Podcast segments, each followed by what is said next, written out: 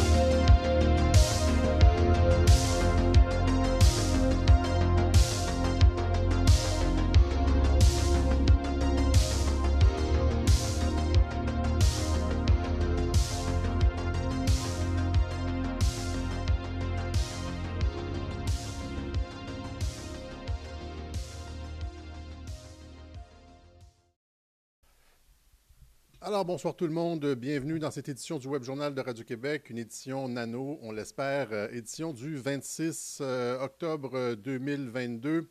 On va parler aujourd'hui de ce qui se passe là présentement. Ça, bouge beaucoup euh, au Conseil de sécurité des Nations Unies. La, Russie a demandé une rencontre extraordinaire pour parler de cette histoire de bombe sale. Euh, ça fait plusieurs jours, en fait quelques semaines qu'elle parle de ce concept-là de bombe sale qu'on va développer parce que c'est pas tout le monde qui connaît exactement c'est quoi. Bon, euh, rapidement comme ça, il s'agit d'une euh, de, matériaux radioactifs. C'est pas une bombe nucléaire, mais ce sont des matériaux radioactifs qu'on qu colle sur une bombe conventionnelle.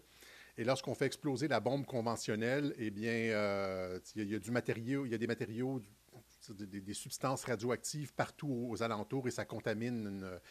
Et ça, ça pourrait être utilisé comme un prétexte pour élargir le conflit. Alors, euh, ça fait quelques jours que la Russie met en garde contre, euh, contre l'Ukraine qui serait en train de développer ce genre euh, de, de, de. Pourquoi l'Ukraine le fait? Là, on va se poser la question qui bono? Les Occidentaux disent non, non, c'est la Russie qui essaie de trouver un prétexte pour l'escalade, hein, pour intensifier la guerre. Mais à qui profite réellement le crime? On va voir ça. Donc, on va parler de cette, de ce, cette question de la, de la bombe sale rapidement. On va faire le tour de la question. Il y a le général Flynn qui est intervenu sur ce sujet-là sur son télégramme. Je ne sais pas si vous avez eu la chance de creuser son message cryptique avec les, la chanson de Nena 1983, le 99 Red Balloon.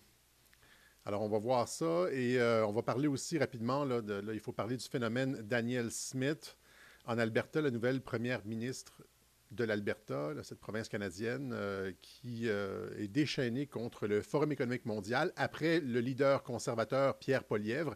Et donc, lorsqu'on voit se profiler, c'est une tendance chez les politiciens à pointer du doigt cette volonté. On a finalement cette volonté auprès de certains politiciens euh, qui consiste à pointer du doigt la source de beaucoup de nos problèmes, c'est-à-dire le Forum économique mondial, ces plans débiles de Klaus Schwab. Hein, euh, du grand reset jusqu'à la quatrième révolution industrielle, etc. La quatrième révolution industrielle qui prévoit de changer l'ADN des personnes pour que nous devenions compatibles avec des machines. C'est d'ailleurs une politique officielle du gouvernement du Canada. Je l'ai montré, là, Horizon Canada, vous chercherez ça. La convergence bio-digitale ou bio-numérique.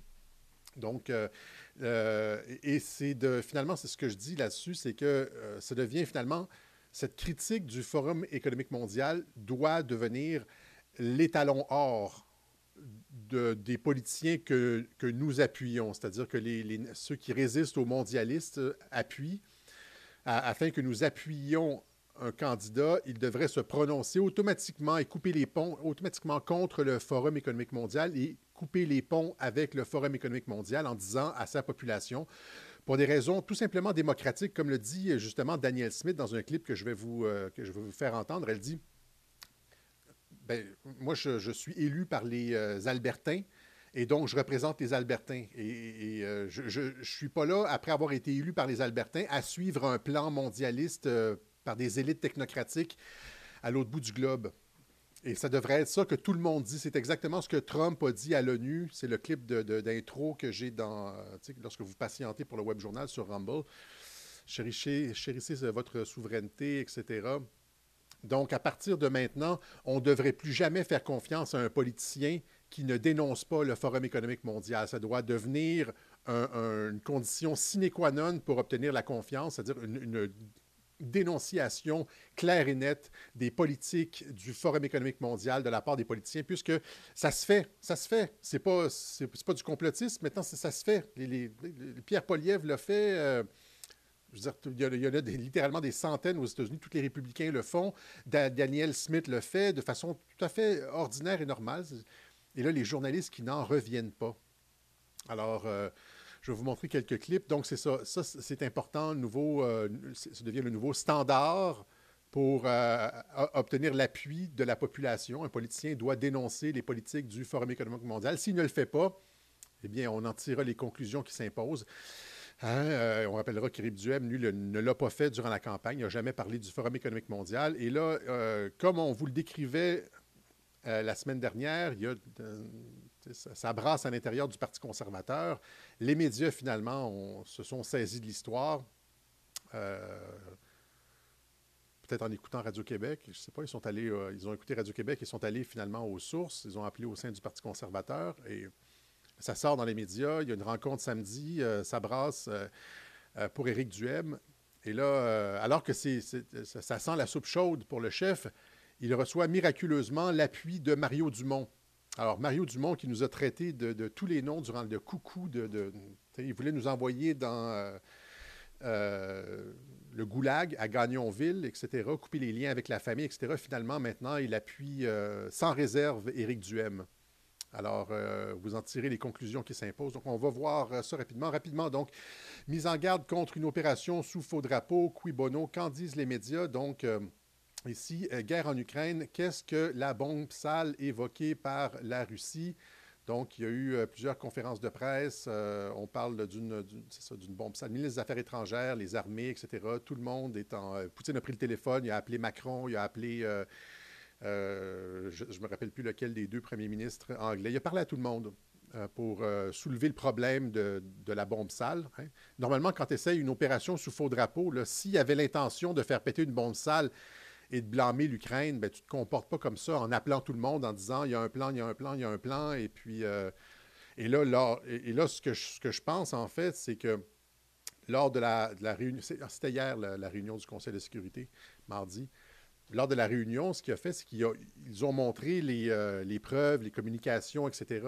C'est pour ça que c'était une réunion à huis clos, parce qu'il y a probablement des sources de renseignements, d'intelligence qui ont été présentées aux membres du Conseil de sécurité en disant euh, voilà, c'est pas la Russie qui est derrière ça, voici telle, telle, telle personne qui sont à tel, tel, tel endroit, etc. etc. Donc, euh, mais dans la presse, c'est unanime. La Russie essaie de, de, déclencher un. C'est toujours la même chose. Là, euh, c'est-à-dire c'est la Russie qui a fait sauter le, le, le, Nord Stream, même si c'est contre ses intérêts, ça avantage les États-Unis. C'est la Russie qui veut faire sauter le barrage de Kherson. Et donc, en Russie, dans c'est la Russie qui a fait sauter son propre pont aussi de Crimée. Là, le barrage qui euh, inonderait toute la région de Kherson en Ukraine avec la, ville de Kherson, qui est maintenant en Russie, etc., et qui donnerait l'avantage militaire aux Ukrainiens. Ça créerait une. Ça couperait la, province de Kherson en deux, là. Euh, ou c'est la province de Kherson ou Zaporizhia, je ne me rappelle plus c'est laquelle. Là. Et donc, ça donnerait l'avantage militaire aux Ukrainiens, ça créerait une, frontière naturelle. Mais non, c'est la Russie euh, qui, qui, voudrait faire sauter le barrage là aussi, etc. Donc, ils accusent toujours la, Russie de leur euh, coup fourré. Et là, c'est la même chose. Ils accusent la Russie encore de. non, non, euh, c'est la Russie qui essaie de chercher une raison pour faire en sorte que le conflit s'envenime, hein, qu'il y ait une escalade dans le conflit. Or, la Russie n'a absolument aucun intérêt à une escalade dans le conflit, c'est-à-dire parce que, parce que euh, vers quoi mène une escalade dans le conflit? Hein? ben, nécessairement à une intervention de l'OTAN. Et, c'est ce, que, la Russie, évidemment, essaye d'éviter. Donc ici, la Russie n'en démarre pas. L'Ukraine est dans sa phase finale de préparation d'une bombe sale, a répété le chef de l'état-major russe à ses homologues américains et britanniques. Choigu, euh, qui prenait son téléphone pour mettre en garde les États-Unis, le Royaume-Uni, les premiers soutiens militaires de l'Ukraine, mais aussi la France et la Turquie davantage, tentés par une médiation entre Moscou et Kiev. Donc, euh, les trois premiers pays cités ont réagi conjointement, dénonçant les fausses allégations russes, hein, signe qu'ils s'inquiètent de cette offensive de communication. Ça, c'est ici. Hein, donc, ici, euh, sur la BBC en français, guerre en Ukraine. Euh, pourquoi la Russie affirme-t-elle que l'Ukraine pourrait utiliser une bombe sale? Le ministre russe de la Défense, Sergei Shoigu, affirme sans preuve. Et c'est toujours. Et là, est-ce que ça vous sonne une cloche sans preuve? C'est toujours ça. Hein? C'est comme Trump accuse euh, euh, l'administration Obama sans preuve de l'avoir espionné. Et là, maintenant, ça a tout été révélé devant le Congrès. C'est le Crossfire Hurricane et tout ça. Euh, les laboratoires russes sans preuve affirment sans preuve que le, laptop de Hunter Biden, c'est toujours ça, hein, c'est sans preuve jusqu'à temps que les preuves sortent, hein, comme les laboratoires biologiques en Ukraine, etc. Donc, affirme sans preuve que Kiev pourrait utiliser ce qu'on appelle une bombe sale, c'est-à-dire une bombe qui utilise des explosifs conventionnels, mais qui contient également des matières radioactives. Hein, son accusation est réfutée par le gouvernement ukrainien et ainsi, que par ceux de la France au Royaume-Uni et des États-Unis. On, nous dit, euh, on nous dit ici, hein, euh, Russian bombs claims feels like scare tactics. Ils essayent donc de faire peur avec cette histoire-là. Euh, voilà, donc la Russie qui n'a jamais soumis aucune preuve de ce qu'elle avançait, alors que la Russie elle-même disait qu'en Ukraine, ils étaient dans les derniers euh, ils étaient en train de franchir les dernières étapes de la construction de cette bombe. Donc, euh, premièrement, et là, on se rappellera, on se rappellera, euh, je vais y aller, on va y aller pas à pas. Ça ici, c'est quand les Russes ont pris, en dedans de 12 heures, le 24 février, lorsqu'ils ont lancé l'invasion en Ukraine, lorsque les forces sont rentrées en Ukraine, ils ont pris la, centrale nucléaire de Tchernobyl en 12 heures. Ils sont rentrés à 5 heures du matin. À 5 heures du soir, la centrale nucléaire de Tchernobyl était verrouillée, était prise par les forces russes. Pourquoi ils ont, ils ont immédiatement pris la centrale nucléaire de Tchernobyl? Eh bien, euh, et, d'autres centrales nucléaires, dont Zaporizhia, etc. Eh bien, parce qu'ils ne veulent pas que l'Ukraine utilise ça comme une... Euh, euh, justement, une excuse pour faire sauter une centrale nucléaire ou utiliser des matériaux radioactifs pour euh, nucléariser le conflit. Alors, ce que les, Russes ont fait rapidement, c'est qu'ils ont pris le contrôle des centrales nucléaires pour stabiliser la situation et empêcher l'Ukraine, qui disait, qui n'arrêtait pas de dire que nous, voulons développer l'arme nucléaire, nous voulons développer l'arme nucléaire contre les accords de Minsk. Eh bien, ils ont comme pris le contrôle des centrales nucléaires pour empêcher, enlever euh, cet outil-là à l'Ukraine. Maintenant, pourquoi la Russie n'a absolument euh, pas euh, l'escalade n'est absolument pas souhaitable pour la Russie. Hein. Qui a intérêt à ce que la communauté internationale qui a intérêt à ce que la communauté internationale soit outrée et qu'une ligne rouge soit franchie concernant une intervention en Ukraine? Parce que si ça devient, si le conflit devient nucléaire, eh bien là, les forces de l'OTAN vont avoir une raison d'embarquer. Je ça, devient un vrai casus belli. Et ça vous rappelle, ça nous rappelle, encore une fois, ça nous rappelle exactement les événements en Syrie en 2012-2013. Je reviens souvent à la Syrie parce que la Syrie, c'est, euh, ça a été le modèle des opérations euh, sous faux drapeau et de renversement de régime de l'État profond. Hein. Et si on comprend ce qui s'est, euh, ce qui s'est passé en Syrie, moi, je vous ai déjà dit, la Syrie, 2012, 2013, 2014, jusqu'à 2015 à peu près, je, passais à peu près 4 ou 5 heures par jour euh, à étudier le conflit, chaque avancée de troupes, euh, les déclarations politiques, etc. Je, pourrais, faire un rapport de... je pourrais déposer un mémoire de maîtrise sur la, guerre en Syrie. Et euh, c'est exactement ce qu'ils ont fait en Syrie, c'est-à-dire que Bachar el-Assad avait des stocks d'armes chimiques, hein, comme la plupart des, leaders du Moyen-Orient, comme les États-Unis d'ailleurs aussi, et d'autres, euh, puissances. Et, euh, euh, et là, l'administration Obama a dit, si vous utilisez des armes chimiques, c'est la ligne rouge que vous ne devez pas franchir. C'est la ligne rouge qui sera franchie pour une intervention américaine. Donc, ils ont dit, nous interviendrons, malgré le fait que la Russie était déjà en Syrie et aidait déjà un peu Bachar el-Assad. Les États-Unis ont dit, s'il y a une utilisation de, gaz chimique, d'armes chimiques bactériologiques, c'est la ligne rouge que nous, euh, allons considérer pour une intervention américaine. Et là, qu'est-ce qui s'est passé?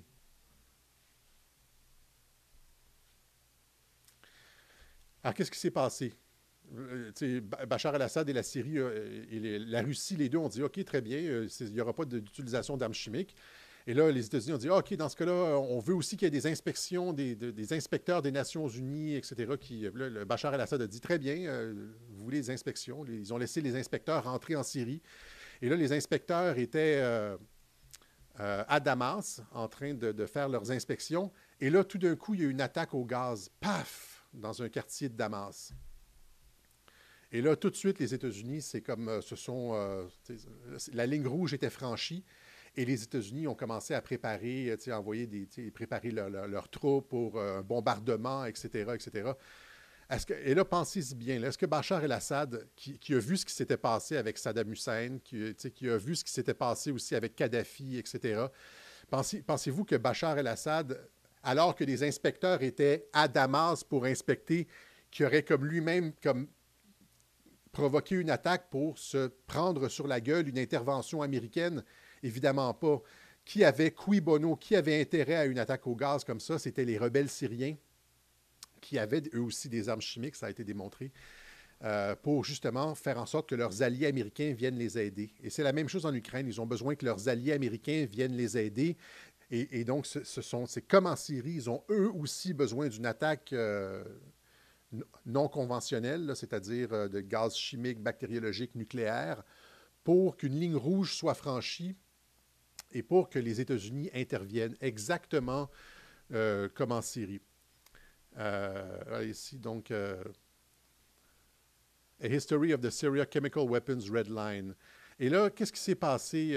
en tout cas, je ne veux pas rentrer dans le conflit en Syrie, etc., mais ça s'est réglé très rapidement. premièrement, l'Angleterre a refusé d'entrer en conflit avec les États-Unis en 2012. Le Parlement britannique a voté contre une intervention.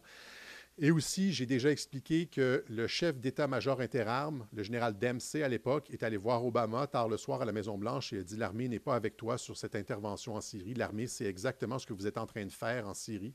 Hein, et ça, nous amène vers un conflit mondial. Parce qu'à partir du moment où est-ce que les États-Unis rentrent en Syrie, ça implique la Russie, l'Iran va frapper. Après ça, c'est comme euh, Israël embarque, euh, le, le, Hezbollah au Liban, et puis finalement, on se retrouve avec des champignons nucléaires partout sur la planète. OK? Et donc, le chef d'état-major intérim à l'époque, j'en ai déjà parlé à plusieurs reprises dans les web journaux, Dempsey est allé voir Obama, puis il a dit il n'y aura pas d'intervention. Euh, l'armée n'est pas derrière toi. Il y avait toutes ces photos de, Marines, de, personnes de la Air Force qui cachaient leur visage, mais qui avaient Nous ne serons pas la, force aérienne de Al-Qaïda, je ne vais pas en Syrie. Il y avait ce mouvement de rébellion dans l'armée.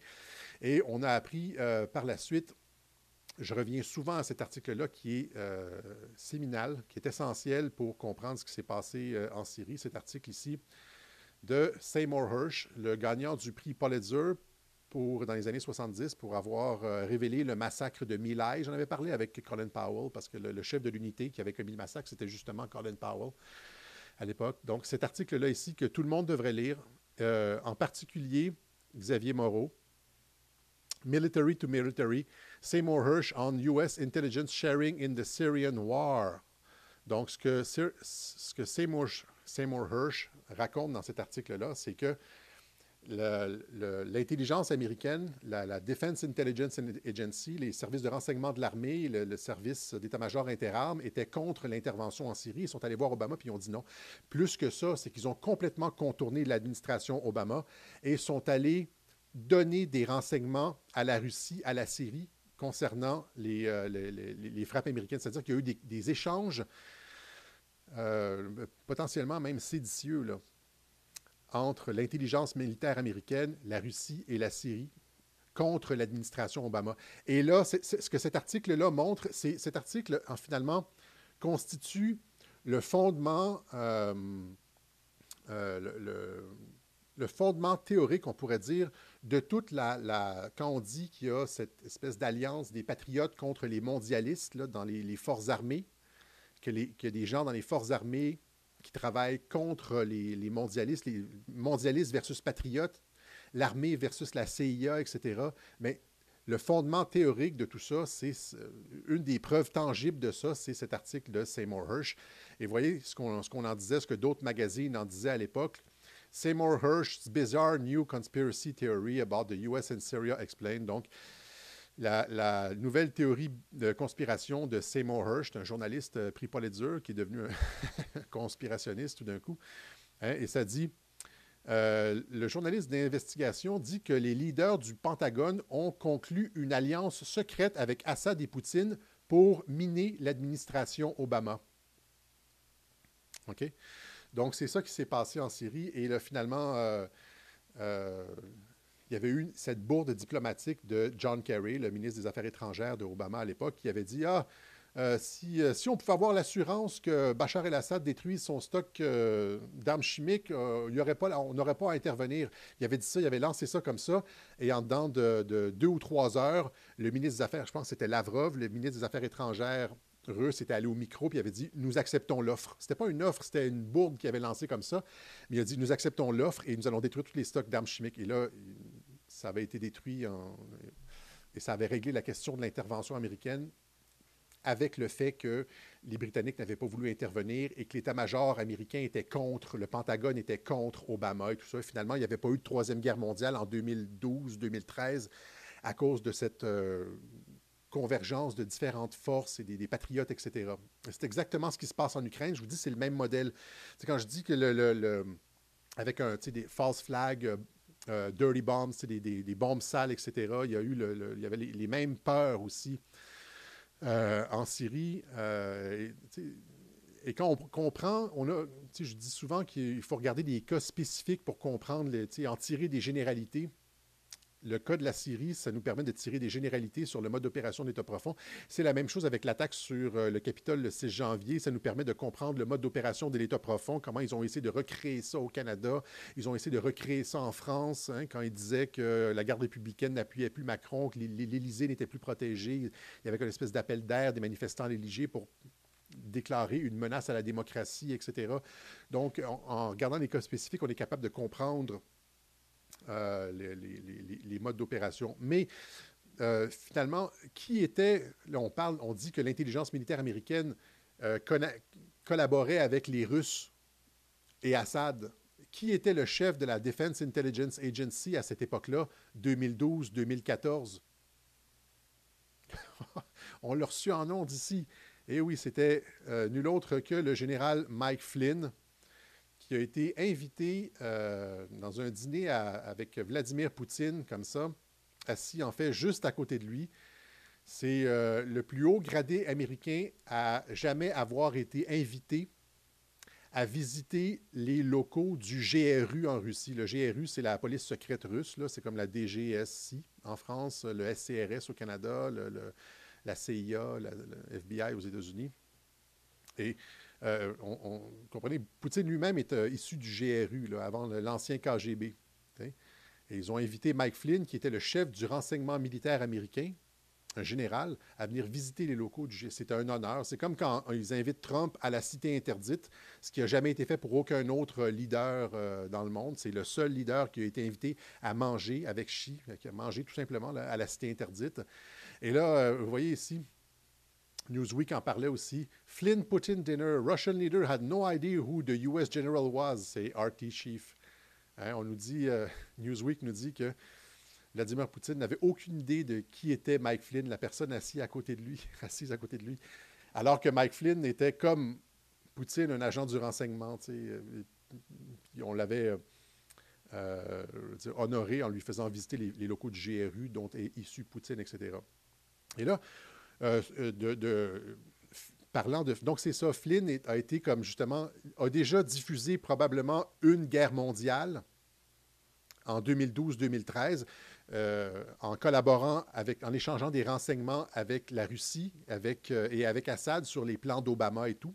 C'est l'article de Cy Hirsch. Mike Flynn a déjà sauvé une fois le monde on pourrait dire. Et là, c'est la même chose qui se passe en Ukraine. Je pense que euh, même si l'État profond contrôle une partie des opérations sur le territoire euh, en Ukraine, l'OTAN, etc., je pense que c'est la même chose. Il s'agit, on est dans une situation similaire à 2012-2013 où il y a une partie des patriotes qui coulent de l'information à la Russie, notamment sur les, envois d'armes. Tu sais, quand les armes arrivent à certains endroits, on leur donne la location, la, Russie bombarde, etc. Et donc, je pense que les patriotes aux États-Unis informent la Russie. Il y a cette alliance Trump-Poutine euh, sur les opérations en Ukraine. Et, euh, et dans ce cas-ci, regardez ce que Mike Flynn ce que Mike Flynn a écrit ce matin. Donc, euh, sur Telegram. Faites attention aux opérations sous faux drapeau. La guerre en Europe n'est pas le bon chemin. En fait, la guerre n'est jamais le bon chemin. Et là, il publie une vidéo de ça ici, Nena 99, 99 Red Balloon. 99, Love Balloon, etc. Et donc, qu'est-ce que ça voulait dire, ça?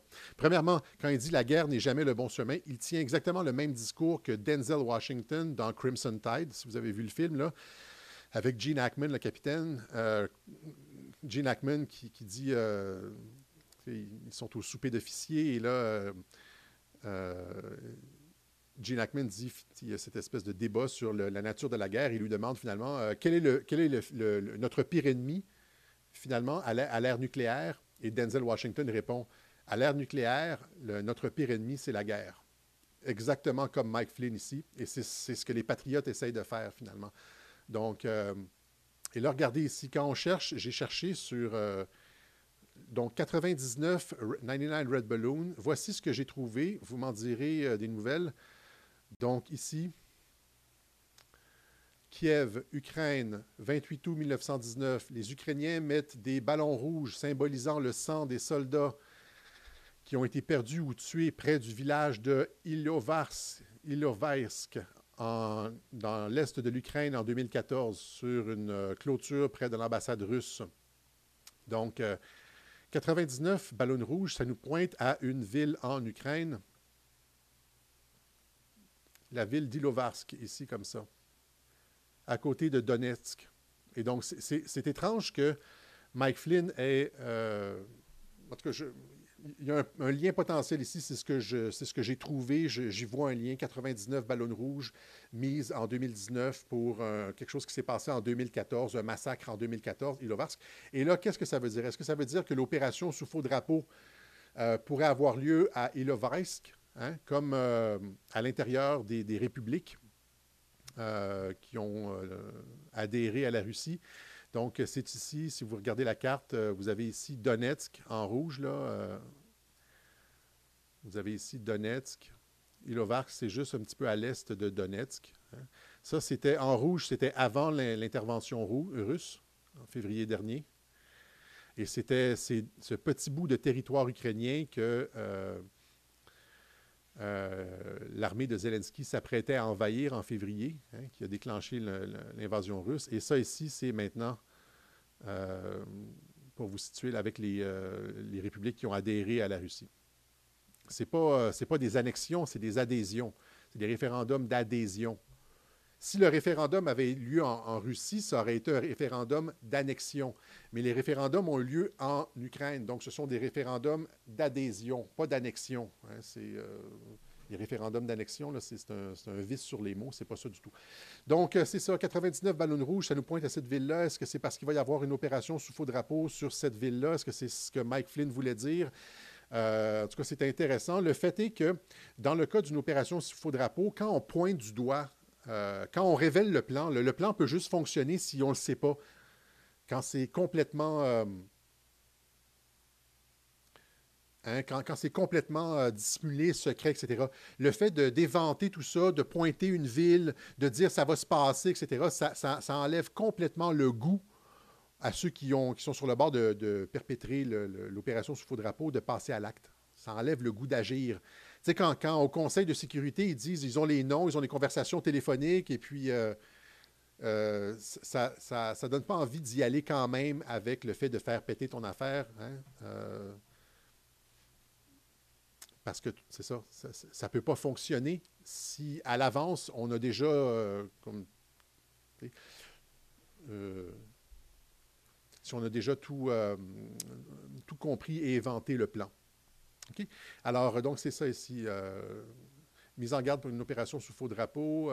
et là, je, vous montre, quand je dis que la Syrie, c'est comme l'Ukraine, c'est la en termes en termes de modèle, il y a un film qui fait un petit peu comme le lien entre les deux, en fait, qui fait le lien entre euh, la Syrie, du matériel radiologique qui a été trouvé en Syrie, et euh, des, nazis, en fait, littéralement, un, plan nazi pour avoir un conflit entre les États-Unis et la Russie.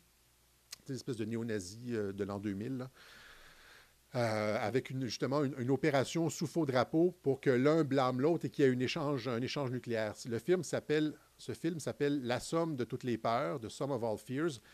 Euh, l'intelligence militaire américaine en a parlé ailleurs en 2018-2019. Le, thème revient souvent, si vous savez ce que je veux dire en termes d'intelligence militaire. Je vous montre un, petit résumé. Je n'ai pas trouvé de version française pour la bande-annonce, mais j'ai au moins ceci. Donc, euh, on voit c'est euh, des nazis qui essaient de faire sauter comme une, bombe sale ou une bombe nucléaire artisanale et de faire en sorte que les Russes soient blâmés et qu'il y ait une guerre nucléaire. Kathy, I can't make it tonight. Tell her who you work for. I work for the CIA. That is so lame. From the best-selling thriller by Tom Clancy. A neo-fascist bought an A-bomb on the black market. Cut him off. Ben Affleck. I think it might be the Russians. It wasn't the Russians. Morgan Freeman. C'était les Russes, c'était les Russes. Non, ce ne sont pas les Russes, c'est des, des néo-nazis dans le film. Just don't like what it adds up to. The bomb is in play! The Sum of All Fears, directed by Phil Robinson, rated PG-13, starts Friday, May 31st. Voilà.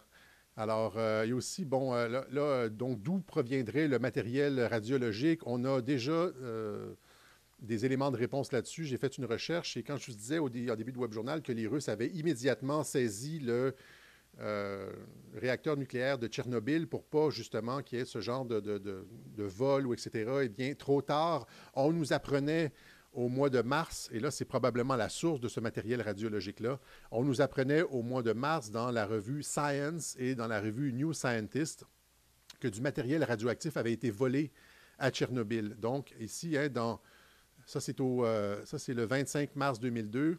Donc, euh, est-ce que le, matériel nucléaire volé de Tchernobyl pourrait être utilisé pour une bombe sale? Hein, des scientifiques de Tchernobyl disent que du matériel radioactif a été volé par des, euh, euh, looters, des voleurs, euh, pendant l'invasion russe de l'Ukraine. Et là, ça nous dit ici, donc le matériel a été volé d'un laboratoire près de Tchernobyl pendant le chaos causé par l'invasion russe en Ukraine, alors que les Russes venaient là pour sécuriser ce, matériel-là. Donc, un, scientifique qui travaillait pour l'Institut ukrainien de, des problèmes de sécurité de, génératrice nucléaire nous a parlé sous le couvert de l'anonymat et a confirmé au New Scientist, la revue, là, que du matériel radioactif a probablement été volé d'un laboratoire de surveillance de matériaux radioactifs hein, euh, près de la ville. Euh, donc, il dit qu'il s'agit ici, les voleurs ont pris des échantillons de, euh, d'isotopes radioactifs, normalement utilisés pour calibrer les instruments, ainsi que du, des déchets radioactifs près du, du désastre de 1986. C'est intéressant, ça. Donc, encore une fois, ici, Dirty bomb ingredients go missing from Chernobyl. Donc, euh, des, ingrédients pour une bombe sale sont euh, disparus de Tchernobyl. On nous dit, c'est ça, et c'est ce que je vous disais au début, finalement, que les Russes sont arrivés, euh, sont, arrivés à 5 heures du matin et, sont entrés en Ukraine à 5 heures du matin et à 5 heures le soir avaient déjà sécurisé Tchernobyl, mais trop tard pour les voleurs. Imaginez, là, ils ont agi extrêmement rapidement. Ici, des, euh, des milliers d'autres sites en Ukraine ont des matériaux radiologiques, euh, mais sont sous la surveillance euh, du, régulateur nucléaire de l'Ukraine, donc la personne en charge de surveiller le, nucléaire en Ukraine. Sauf qu'il dit, il ajoute, le scientifique qui parle à la revue Science, il dit, il y a beaucoup de sources radioactives qui, sont en dessous de tous les radars, même le radar ukrainien. OK? Et donc, c'est de ça qu'on parle ici. OK? C'est c'est de ça qu'on parle ici. Euh, et je vous montre un peu, donc, graphique numéro un, comment on produit une, bombe. Donc, c'est ça. par exemple de, l'équipement hospitalier ou euh, des, matériaux, euh, des déchets radioactifs. On, on- donc, on le, tire de, de ces endroits-là. Après ça, on, on en extrait la matière radioactive et on place ça dans, avec des explosifs conventionnels. Ça nous amène à u- une bombe comme ça. On fait une bombe avec des matériaux euh, radioactifs. Paf, ça explose. la radioactivité se répand partout. Et là, on a une ville contaminée. Hein, terrorisme nucléaire, la menace d'une bombe sale. Les experts craignent que des djihadistes de l'État islamique puissent faire exploser. Mais euh, là, ici, dans ce cas ici, c'est euh, l'Ukraine. Donc, euh, voilà. Alors, euh, heureusement, c'est ça. Heureusement, avec le- le message de Mike Flynn aujourd'hui, j'ai l'impression que les patriotes et les Russes travaillent ensemble pour éviter ce désastre-là. Euh, et c'est probablement la raison pour laquelle les Russes ont demandé une réunion à huis clos du Conseil de sécurité pour tuer cette histoire-là dans l'œuf.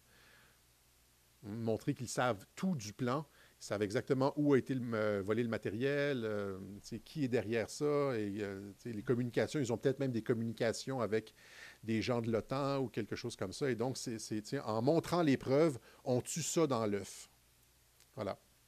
Alors, euh, ça, c'était pour euh, la, bombe sale, cette histoire de bombe sale. Et maintenant, euh, Forum économique mondial, ennemi public numéro un. On a une heureuse surprise la- l'élection de Daniel Smith en, Alberta. Premièrement, lorsqu'elle est arrivée au pouvoir, elle s'est excusée pour les souffrances causées aux personnes non vaccinées. Ça, a été sa première déclaration. Après ça, elle a dit, ben, je, vous montre en premier ses excuses. J'en ai, ai, ai deux, trois à vous montrer. Hi, Ms. Nixley, Gallatin Federal News. During I'm, I'm, I'm deeply sorry for anyone who was inappropriately subjected to um, discrimination as a result Je suis profondément euh, désolé pour tous ceux qui ont subi de la discrimination euh, en regard de leur statut COVID-19, of vaccine status and deeply le statut vaccinal, etc. Les employés gouvernementaux qui ont été euh, expulsés de leur, euh, qui, ont, qui ont perdu leur emploi, etc. Et là, rappelez-vous cette décision euh, qui est sortie hier, cette décision d'un tribunal de New York qui finalement qui exige la réintégration de tous les employés qui ont été renvoyés. Donc, on est en train de sortir complètement dans la phase de la phase de discrimination institutionnelle de la COVID-19. C'est ça qui est intéressant ici. Après ça, après s'être excusée comme ça, elle, elle a fait une déclaration à l'effet qu'elle entendait enchasser dans la Charte des droits et libertés de l'Alberta euh, l'interdiction de discriminer sur le statut vaccinal, sur le statut COVID-19. Imaginez ça. Donc, à partir de maintenant, ça va être la race, la religion, euh, l'orientation sexuelle et maintenant le statut médical. Écoutez ça. ça elle, elle innove là-dessus. C'est absolument fantastique. So, one of the things that will be coming through within the fall as well is a change to the Human Rights Code to make it in, um, illegal to discriminate against anyone on the basis. Donc, ce qui s'en vient à l'automne, c'est, à l'automne, c'est une, euh, une législation qui va changer le, le code euh, sur le- les droits et libertés, qui va rendre illégal de discriminer quiconque sur la base de son statut COVID-19 ou vaccinal. of their COVID vaccination status. Now, I recognize that there are still some organizations and some businesses in Alberta that is doing that. And I Donc, il y a encore elle reconnaît qu'il y a encore des organisations et des, euh, des entreprises en Alberta qui discriminent sur la base du statut vaccinal. Eh bien, maintenant, ça va devenir illégal en Alberta.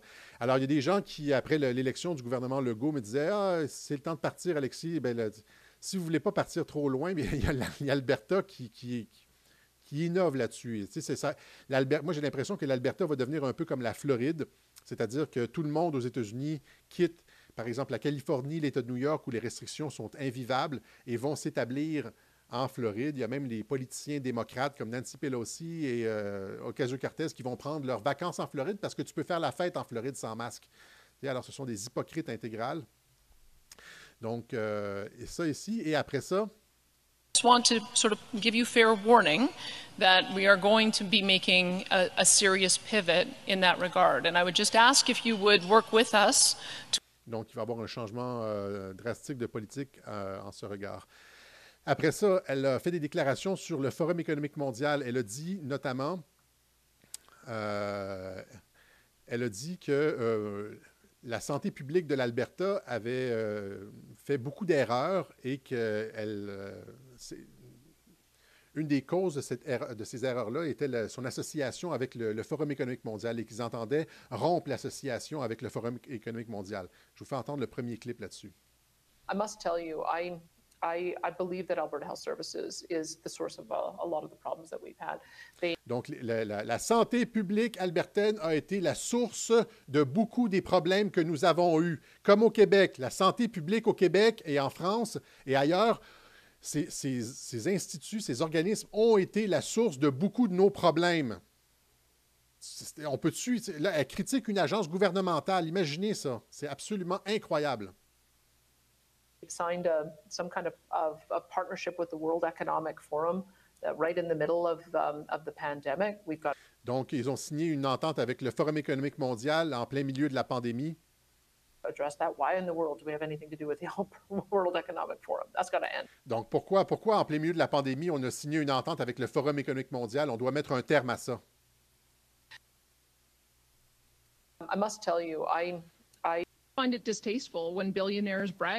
Et là, et là finalement, après ça, euh, elle, a été, elle a été invectivée par les journalistes. Ici au Québec, il y a plusieurs chroniqueurs, surtout dans le Journal de Montréal, qui ont écrit des articles sur, euh, sur, sur euh, Daniel Smith, qui était disjoncté, qui s'attaquait au Forum économique mondial, il était une complotiste, etc. Euh, ils déchiraient leur chemise sur la nouvelle première ministre. Et là, dans les points de presse en Alberta, les, journalistes sont sur elle. Hein, et puis, mais elle, elle, tient son, elle tient son bout et elle répond euh, du tac au tac. Et là, elle va plus loin. Regardez ce qu'elle dit sur le Forum économique mondial. About how much control they have over find it distasteful when billionaires brag about how much control they have over political leaders, as the head of that organization has. And I think that that is offensive. The people who should be directing government are the people who vote for them. And the people who vote for me and for my colleagues are people who live in Alberta and who are affected by our decisions. And so, quite frankly, until that organization stops bragging about how much control they have over political leaders, I have no interest in, in, in being involved with them. My focus is here in Alberta, solving problems for Albertans with the mandate from Albertans. Donc, elle rompt les liens avec le Forum économique mondial. Elle répond seulement directement aux Albertains, etc. Et maintenant, ça, ça doit, de, comme Pierre Polièvre d'ailleurs, lui aussi. Et donc, ça, ça doit devenir, comme je le disais en début de Web, Journal, le, nouvel étalon or, le nouvel étendard, le nouvel, euh, pas étendard, mais le nouvel étalon or pour juger d'un politicien. Les politiciens que nous élisons, que nous appuyons, doivent euh, nécessairement, et on doit leur demander, quand on leur serre la main, on les rencontre, quand on est des, militants dans des circonscriptions, puis on, a un candidat ou différentes personnes se présentent comme candidats, on doit leur demander de dénoncer le Forum économique mondial. On doit faire ça partout, partout, partout, dans tous les partis. Appuyez-vous les, décisions du Forum économique mondial. On doit mettre le, les projecteurs sur les candidats et ça doit maintenant le fait de se taire sur ce sujet-là doit devenir controversé. Le fait de, de, garder le silence sur le Forum économique mondial, sur un appui ou non au Forum économique mondial, doit devenir controversé. Les gens doivent se prononcer contre. On doit mettre de la pression là-dessus. Et on doit faire en sorte que les Pierre Poliev, Daniel Smith, etc., qu'il y en ait de plus en plus et que ce soit plus vivable de se présenter dans une élection sans avoir euh, donné un petit coup de pied sur Klaus Schwab. OK? Alors, euh, ça, c'est, la bonne nouvelle. L'autre euh, moins bonne nouvelle, on va finir sur une touche un peu moins intéressante. Donc, Éric Duhem ici, ici, donc, guerre intestine au Parti conservateur. Il y a une réunion samedi où finalement, c'est une réunion pour les candidats. Euh, moi, je sais euh, pertinemment qu'il y a des candidats qui n'étaient pas aimés par l'exécutif, qui n'ont pas reçu d'invitation. Donc, ce n'est même pas tous les candidats qui ont été, euh, qui ont été invités. Il y a des candidats qui n'ont pas reçu d'invitation. Tu sais, comment ça fonctionne, la, la politique des crocs en jambes, des petits coups de couteau dans le dos, on n'invite pas la personne qui peut chialer, etc. Ici, on nous dit donc, hein, la grosse montée du Parti conservateur est en lien avec la COVID-19 et les mesures sanitaires. C'est bon quand tu vas monter une campagne, mais c'est moins bon sur le long terme, dit-il. Un proche du chef est du même avis et croit que le Parti conservateur doit devenir un parti axé sur le développement du Québec, quitte à mettre à dos la frange de l'électorat complotiste qui lui était favorable jusqu'ici. Donc, euh, des gens dans l'entourage d'Éric Duhem disent on va se débarrasser des complotistes, on va juste faire, on va parler du développement économique, etc. Ah oui, mais il y a la CAQ puis il y a le Parti libéral qui font déjà ça.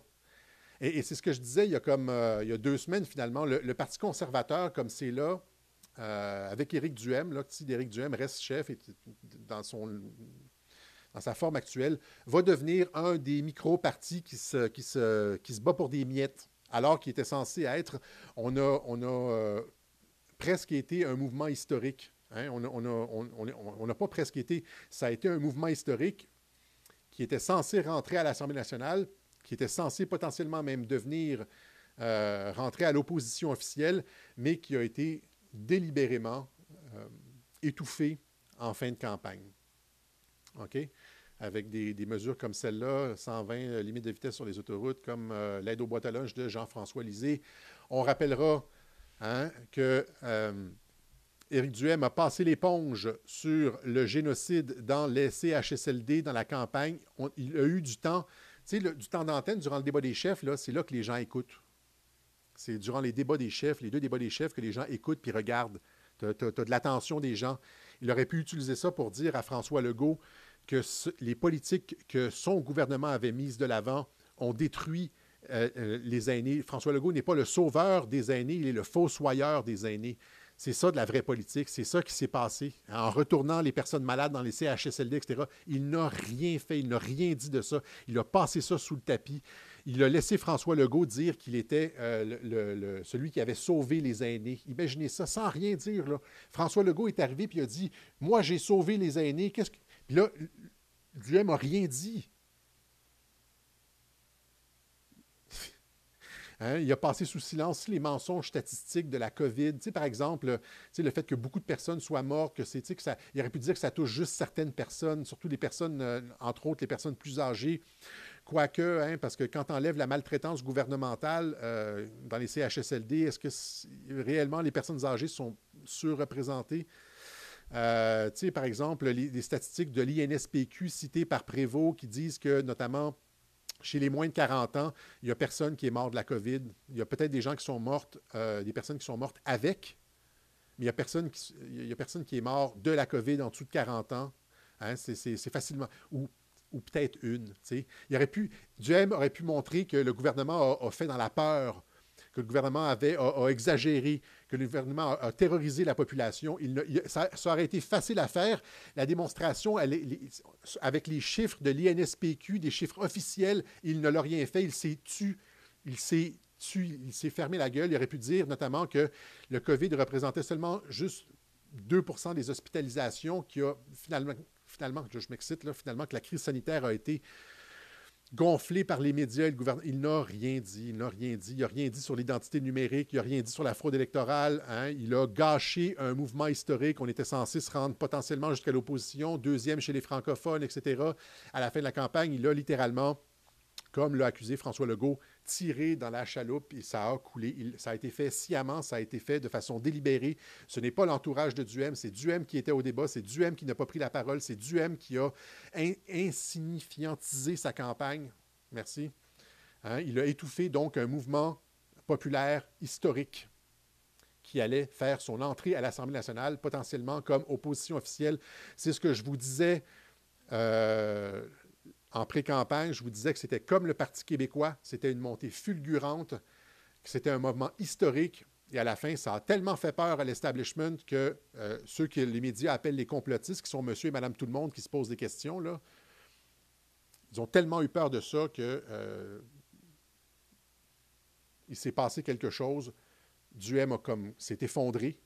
Et si s'est effondré une fois, il va se réeffondrer une deuxième fois. Il n'y a pas du tout la, personnalité, la colonne vertébrale comme d'une Daniel Smith, d'un De Santis, d'un Pierre Poilievre. Il- Soit il n'a pas de colonne vertébrale ou c'est un collabo, soit il n'a pas de colonne vertébrale ou c'est un collabo.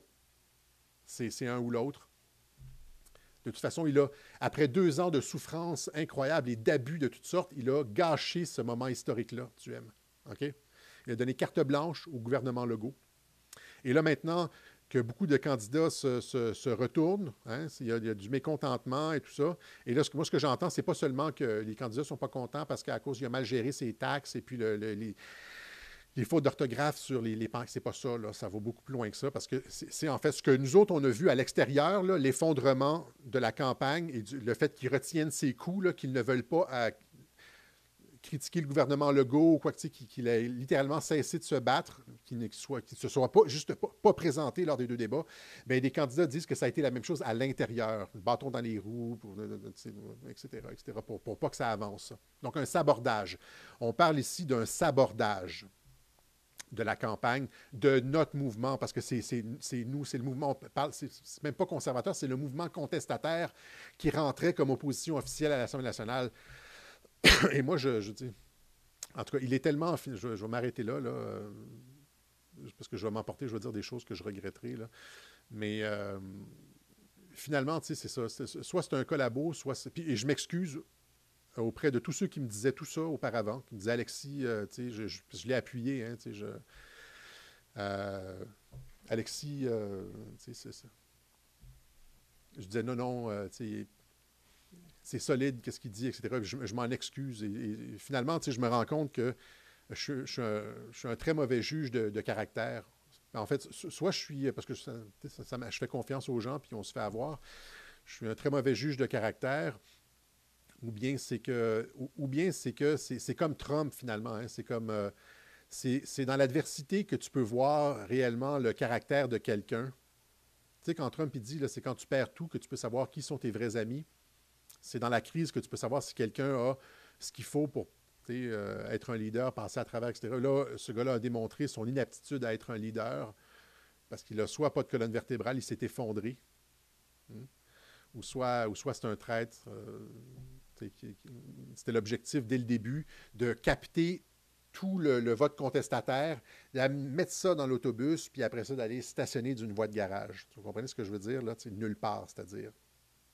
Hein? Rien sur la fraude électorale, euh, ça, ça pue en esti. Voilà. Euh, et, et donc, ça va tellement mal pour le chef que euh, l'establishment a dû appeler Mario Dumont en renfort. Et là, Mario Dumont qui se fend d'une chronique. Les comiques qui contestent du M. Hein? Il semble qu'un soulèvement se prépare au Parti conservateur du Québec. Le parti tiendra un rassemblement la fin de semaine prochaine pour euh, revenir sur le résultat de l'élection. C'est pas juste le résultat de l'élection, c'est- la, le, en tout cas. Euh, des membres du parti s'y présentent avec l'idée de blâmer Éric Duhem pour une campagne aux résultats décevants. C'est pas juste les résultats électoraux, c'est le, le- torpillage, euh, l'obstruction systématique à l'intérieur. En tout cas, c'est ce que j'entends. Je pourrais pas le prouver, là, mais on nous dit, donc il dit, hein, Mario Dumont, le baiser de la mort, Mario Dumont qui adoube Éric Duhem. Miracle, Éric Duhem a donné une notoriété au Parti conservateur, il a mobilisé, euh, etc.. Donc, euh, euh, il s'est positionné stratégiquement pour être invité au débat des chefs, mais il n'a rien dit. Il n'a pas utilisé le moment pour faire des gains. Il s'est effondré, en fait, etc.. Et bien sûr, lorsque tu macères dans les limbes, il est peu probable que tu te retrouves critiqué à la une. Donc, il y a néanmoins des choses à critiquer au Parti conservateur. Il y a des étapes de professionnalisation à franchir. L'expérience devrait aider pour accélérer le financement de la mobilisation. Éric Duhem s'est trop collé sur des gens associés aux théories douteuses. Il devra se distancer des mouvements complotistes pour baser sur des bases plus crédibles. OK. C'est bon à savoir, en tout cas. C'est euh, c'est ça. C'est c'est que finalement, le Parti conservateur, il va avoir un, parti de gouvernance à jamais, la CAQ, à, à 40 là, Ils vont toujours se retrouver, ils vont toujours être capables de frauder un 5 puis euh, avec des, glitches, des bugs informatiques. Ils vont toujours être capables de, se maintenir autour de 35-40% puis en bas, tu vas avoir genre 5 micro-partis qui vont se, battre pour des, des 12-15 là. Ça- C'est aussi le paysage politique du Québec pour les, euh, pour les 20 prochaines années. S'il n'y a pas quelque chose, euh, s'il a pas quelque chose qui se passe, il doit y avoir un vrai parti de contestation au Québec qui dit les vraies choses, qui dit les vraies choses sur la COVID, pas, pas, pas cacher les vérités, des vérités démontrables, pas des complotistes, là, pas des histoires complotistes. Il dit jamais c'est quoi vraiment un complotiste. hein. Est-ce que le docteur Béliveau est un complotiste? Est-ce que Prévost est un complotiste? hein? Juste en sortant les chiffres officiels, comme on a fait à Radio-Québec, ça devrait être suffisant pour faire tomber le gouvernement Legault et même poursuivre euh, criminellement. Et il ne l'a pas fait. Alors, euh, c'est ça. Donc, euh, si le Parti conservateur devient un parti genre de, développement économique, c'est le Parti libéral est là pour ça, puis la, la, CAQ aussi est là pour ça. Donc, il va se, garder les miettes. Il y a un mouvement de mécontents au Québec d'à peu près 25-30% des gens, et ces gens-là peuvent rentrer comme facilement comme opposition officielle à l'Assemblée nationale s'il y a un chef qui est capable de les mener. Ce ne sera pas Éric Duhem. Garanti. Il y a un 20-30% des gens, peut-être même plus, qui peuvent se retrouver facilement à l'Assemblée nationale s'il y a quelqu'un qui est capable d'unir ces gens-là. Hein, qui sait, hein, il y a des gens, euh, je dis comme Anne Casabonne ou euh, pensez à Georges Saint-Pierre. Imaginez si Georges Saint-Pierre se retrouvait à la tête du Parti conservateur et commençait à tirer sur le gouvernement Legault. Même Capitaine America n'a pas été capable de, battre Georges Saint-Pierre. Hein, il pourrait faire une bouchée du gouvernement Legault. Tu le vois arriver, là, Georges Saint-Pierre, au micro avec son, son, son sou de carré comme ça, puis qui commence à cracher des vérités COVID. Là, tant, tant, tant, tant. Là, tu as un mouvement, tu prends, c'est, pas juste l'opposition officielle, tu, prends le pouvoir, puis euh, voilà. OK? Au lieu d'avoir un sans colonne qui donne carte blanche au gouvernement. OK. Fait que c'est ça. Je suis désolé, hein, pour ceux qui aiment du M, je suis désolé, moi, c'est, euh, j'y ai fait confiance. je suis comme. Euh, tu me trompes une fois, tu je fais confiance, mais tu me trompes une fois, puis c'est terminé. Là. C'est, comme. Euh, moi, moi, je suis pas du genre, euh, tu sais. Euh,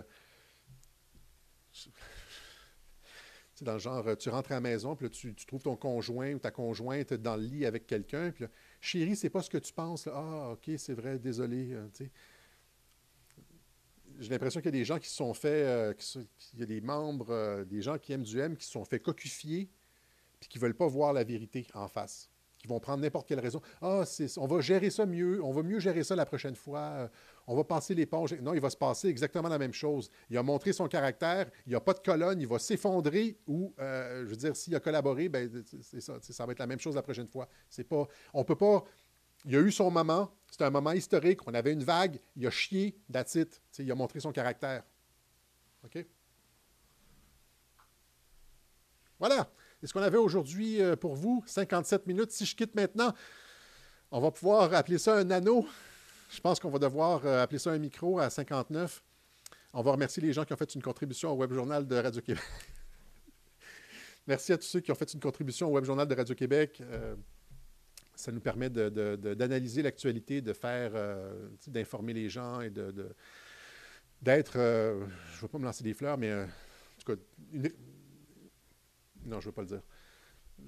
J'hésite des fois à, en mettre, mais en tout cas, je, je pense qu'on joue un rôle important, euh, puis qu'on donne de l'information pertinente, et puis que c'est très utile, puis que c'est absolument complémentaire. Euh, au moins, au minimum, il y, a les médias qui reçoivent des, milliards de dollars en subvention.